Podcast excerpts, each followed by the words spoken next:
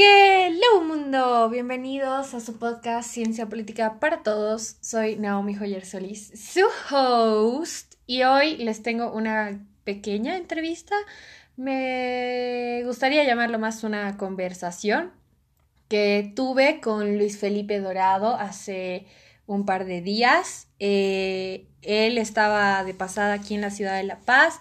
Tuve el agrado de conocerlo, es una persona muy amable, muy accesible, eh, él mismo lo comenta en, en, la intervención que tuvimos, nos estuvimos cruzando un poquito de horarios, no, no podíamos terminar de coordinar, pero bueno, la intención de, de acceder a, a, este espacio se, se, le notaba y se lo agradezco. Si algún rato escucha esto, estoy muy agradecida. Y para las personas que están escuchando, él es una persona súper amable, súper eh, accesible.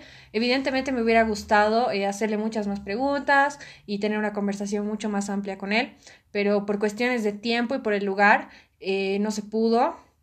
Eh, porque él estaba, bueno, desarrollando sus funciones, yo entiendo. Entonces, eh, nada, les dejo aquí eh, la intervención que tuve con él, esta conversación, y luego la comentamos. Y estoy aquí después de una larga espera con el candidato a gobernador Luis Felipe Dorado. Gracias por su tiempo. Naomi, eh, muchas gracias. La verdad es que nos hemos cruzado en, en la información, pero contento de poder verte y poder eh, prestarte esta de información o declaración para poder informar a la ciudadanía. Ok, la verdad que ahora no se puede hablar por temas éticos y demás de, de, campaña, no estamos en campaña, usted tampoco está en campaña, usted simplemente está cumpliendo sus funciones como diputado. Así que, ¿por qué no le cuenta un poco a las personas sobre su persona, usted, su trayectoria? Bueno, yo soy una persona que ha nacido en Santa Cruz de la Sierra, vengo de provincia, nací en San Ignacio de Velasco, eh, municipio San Ignacio, provincia José Miguel de Velasco, eh, departamento de Santa Cruz, boliviano, querendón de su patria. Eh, estudié allá hasta el bachillerato, después me fui a la Universidad Gabriel René Moreno a estudiar en Santa Cruz, salí eh, licenciado en leyes, abogado, posteriormente mi papá nos, me trajo para el pueblo para ser político. bueno, él no quería que me meta en la política, pero, pero las amistades y todo este, hizo que nos entremos en política y, y, salí concejal en San Ignacio de Velasco. Fui invitado a un partido político y salí concejal. Posteriormente renuncié y participé de candidato a la Asamblea Constituyente. Salí constituyente uninominal. Eh, fue una experiencia muy buena para mí como abogado. Eh, posteriormente eh, participé, fui invitado a ser diputado nacional, eh, uninominal también por la circulación de la chiquetanía. participé y gané la, elección ya con más contundencia, ya con más, un poquito más de experiencia. de ahí ejercí la, diputación acá en la ciudad de La Paz y por temas logísticos tuve que asentarme en Santa Cruz de la Sierra. Bueno, ya venía estudiando ahí, ya conozco todo Santa Cruz y me invitaron otra vez a participar en una alianza que es UD, la que estoy ahora, y participé como candidato en la circunscripción 45 de la ciudad, donde estaba viviendo, y gané, eh, gracias a Dios, eh, fui el diputado más votado de todo el país. Yo soy contento porque la gente confía en mi persona y hoy estamos en un reto más grande. Eh, he asumido la jefatura de la jefatura departamental de la agrupación Sol, Seguridad, Orden y Libertad.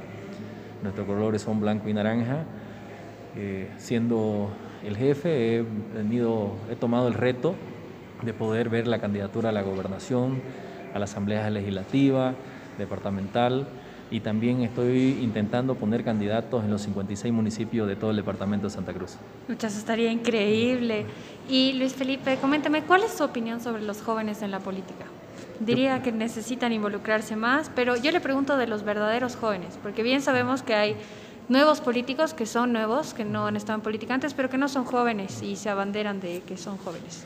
Bueno, lo importante de esto, eh, que nosotros en Bolivia, eh, un 60% es gente joven, estamos diciendo hasta 40 años, quizás hasta 45, podríamos llegar hasta un 70%, lo demás son gente mayor. Eh, necesitamos del joven, necesitamos que todos los jóvenes, yo me siento joven, yo soy joven, tengo 40 años, necesitamos que todos nos metamos en política, Necesitamos que todos eh, nos comuniquemos con la política, nos empapemos de todo lo que está pasando, porque estamos en, que tenemos una tara muy grande en el país, que es la corrupción, y tenemos que terminarla. Y tiene que ser con gente joven, proba, que quiera luchar por hacer transparencia en el país y luchar contra la corrupción. Que tengamos una mente diferente, progresista, sacar adelante nuestro país porque tenemos todos los recursos naturales que quisiera tener todo un país, cualquier país. Pero aquí en el país se necesita de gente buena, gente sana, que quiera ayudar al país, que quiera hacer progresar al país y no, y no querer robarle al país. Eso es fundamental. Eh, en estos momentos nos damos, nos damos cuenta, lo decían los, los, anteriores eh, que hubieron antes de este gobierno, eh, los neoliberales que le llamaban, de mucha, mucho robo, mucha corrupción. El gobierno de Evo Morales, 14 años, robo, corrupción, a mano armada, si querés. Este gobierno transitorio, desastroso la forma de cómo está robando en pandemia. Entonces, ¿qué está pasando? Es la pregunta. Falta de educación, falta forma de criar, ¿qué es lo que está sucediendo con el país? Tenemos todo para crecer, para no ser un país tercermundista y ser un país de primer mundo y creo que, que tenemos que apuntar los jóvenes a cambiar a nuestro país.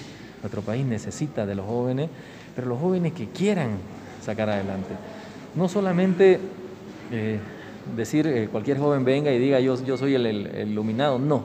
Aquí necesitamos gente joven que se capacite, que estudie, que, sea un trabajo científico el que hagamos nosotros para poder levantar el país. No tenemos ninguna autopista, por ejemplo, en Santa Cruz, que somos supuestamente el departamento más rico del país. Entonces, hay que pensar en cosas más grandes.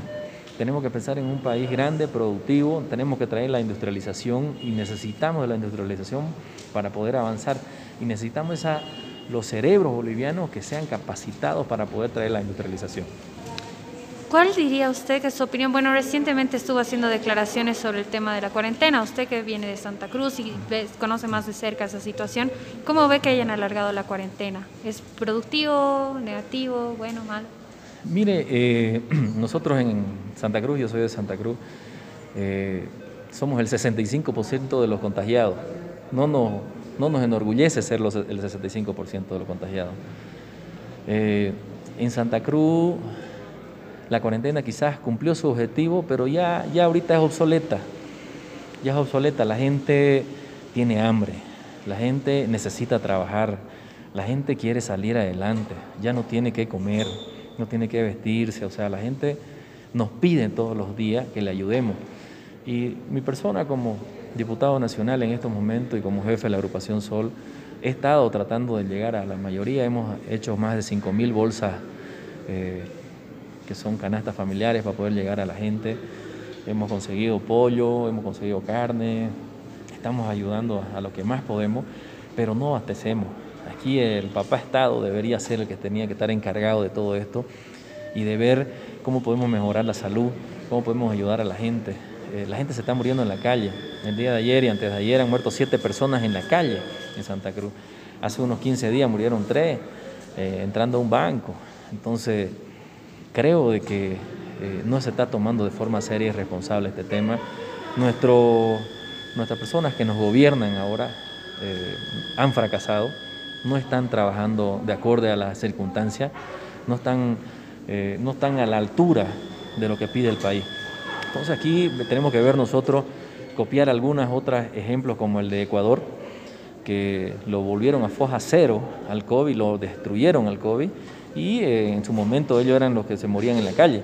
Sin embargo, acá en Bolivia no hay ninguna medida para poder avanzar y paliar esta, hacerle la guerra al, COVID y vencerlo. Claro, además que lo más probable es eh, los estudios, las estadísticas son las que hablan esto, que mantener a la gente aislada lo único que hace es prorrogar lo inevitable, ¿no? Que va a haber una tasa grande de contagios, pero luego la mayoría de las personas se van a volver inmunes, eso también. Efectivamente, eh, hay un problema eh, garrafal que tenemos acá es el tema, por ejemplo, de los ventiladores que querían comprarlo por respiradores. En Bolivia hacen respiradores. Hay una empresa que me he contactado en Cochabamba que lo venden a mil dólares y el gobierno ha comprado respiradores ventiladores a más cerca de 30 mil dólares. Es imposible pensar de que se estén robando tantos recursos económicos. Y hoy nos dice que están comprando respiradores los correctos, pero arriba de 45 mil. Entonces, están solamente en el negocio. Deberíamos aprovechar de que tenemos profesionales buenos en Bolivia y tenemos infectólogos. Ni siquiera se ha armado una comisión de científicos de los mejores profesionales del país para poder hacerle la lucha al, virus. Entonces me preocupa de que la gente solo está alrededor de la presidenta o la misma presidenta, están solo pensando en corrupción, en cómo robarle al país y no están pensando en la vida de los bolivianos. Eh, va a ser hasta que se canse la gente y lo saque a este gobierno si es que no toma medidas correctas. Eh, hay ejemplos de otros países cómo han luchado con este virus y lo han, lo han derrotado, entonces nosotros debemos tomar esos ejemplos. Muchas gracias. Mucho está circulando en redes sociales que tal vez alargar la cuarentena sería más viable si dieran otro bono. ¿Usted qué piensa de eso? Yo creo que sus bonos de 500 bolivianos, para mí yo los llamaba bonos virulentos, porque la gente se está muriendo en los bancos. Váyase cola, eh, no le pueden pagar, eh, un montón de requisitos. Entonces, ¿de qué sirvió? Más contagio porque la gente va desde las 4 de la mañana, 3 de la mañana, a hacer cola a un banco para que le pague y no le pagan o le pagan y tiene el riesgo de contagiarse con las demás personas. Entonces, creo que dar un bono más de 500 bolivianos no correspondía. Nosotros le planteamos a la presidenta dar un salario mínimo a la familia. Una familia pueda recibir un salario mínimo, estamos hablando de, de 2.100 bolivianos, que te puede servir para las cuatro semanas que dura el mes. Pero dar 500 bolivianos es, absurdo, es solamente político. Y lo, escuchamos al, al viceministro del Trabajo, que todos los bonos eran políticos. Entonces no pensaban en el país. Nosotros sí pensamos en el país, las nuevas generaciones sí pensamos en el país.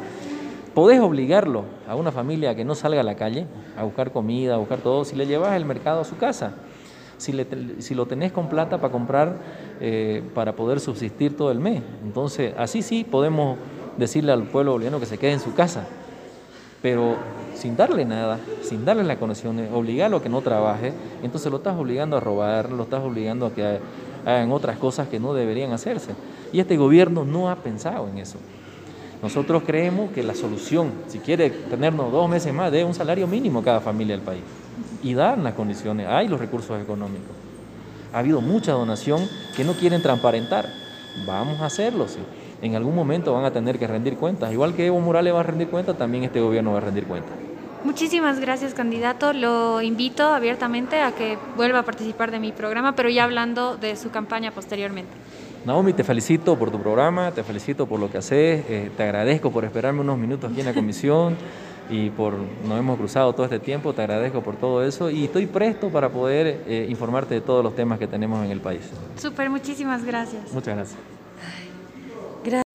Y bueno, mundo, esa fue la intervención que tuve con Luis Felipe Dorado y bueno, como ya le hice la invitación abierta, como pudieron escuchar, y hablé con él igual después, así que lo vamos a tener en un próximo episodio de este podcast, pero ya hablando de su campaña, como saben, eh, de aquí un tiempo, cuando ya otra vez estemos en campaña electoral, vamos a invitar a los actores para que nos hablen sobre sus campañas, sobre sus propuestas, sobre sus opiniones políticas y pues bueno, luego les vamos a hacer un termómetro de todo lo que nos están prometiendo, ¿no?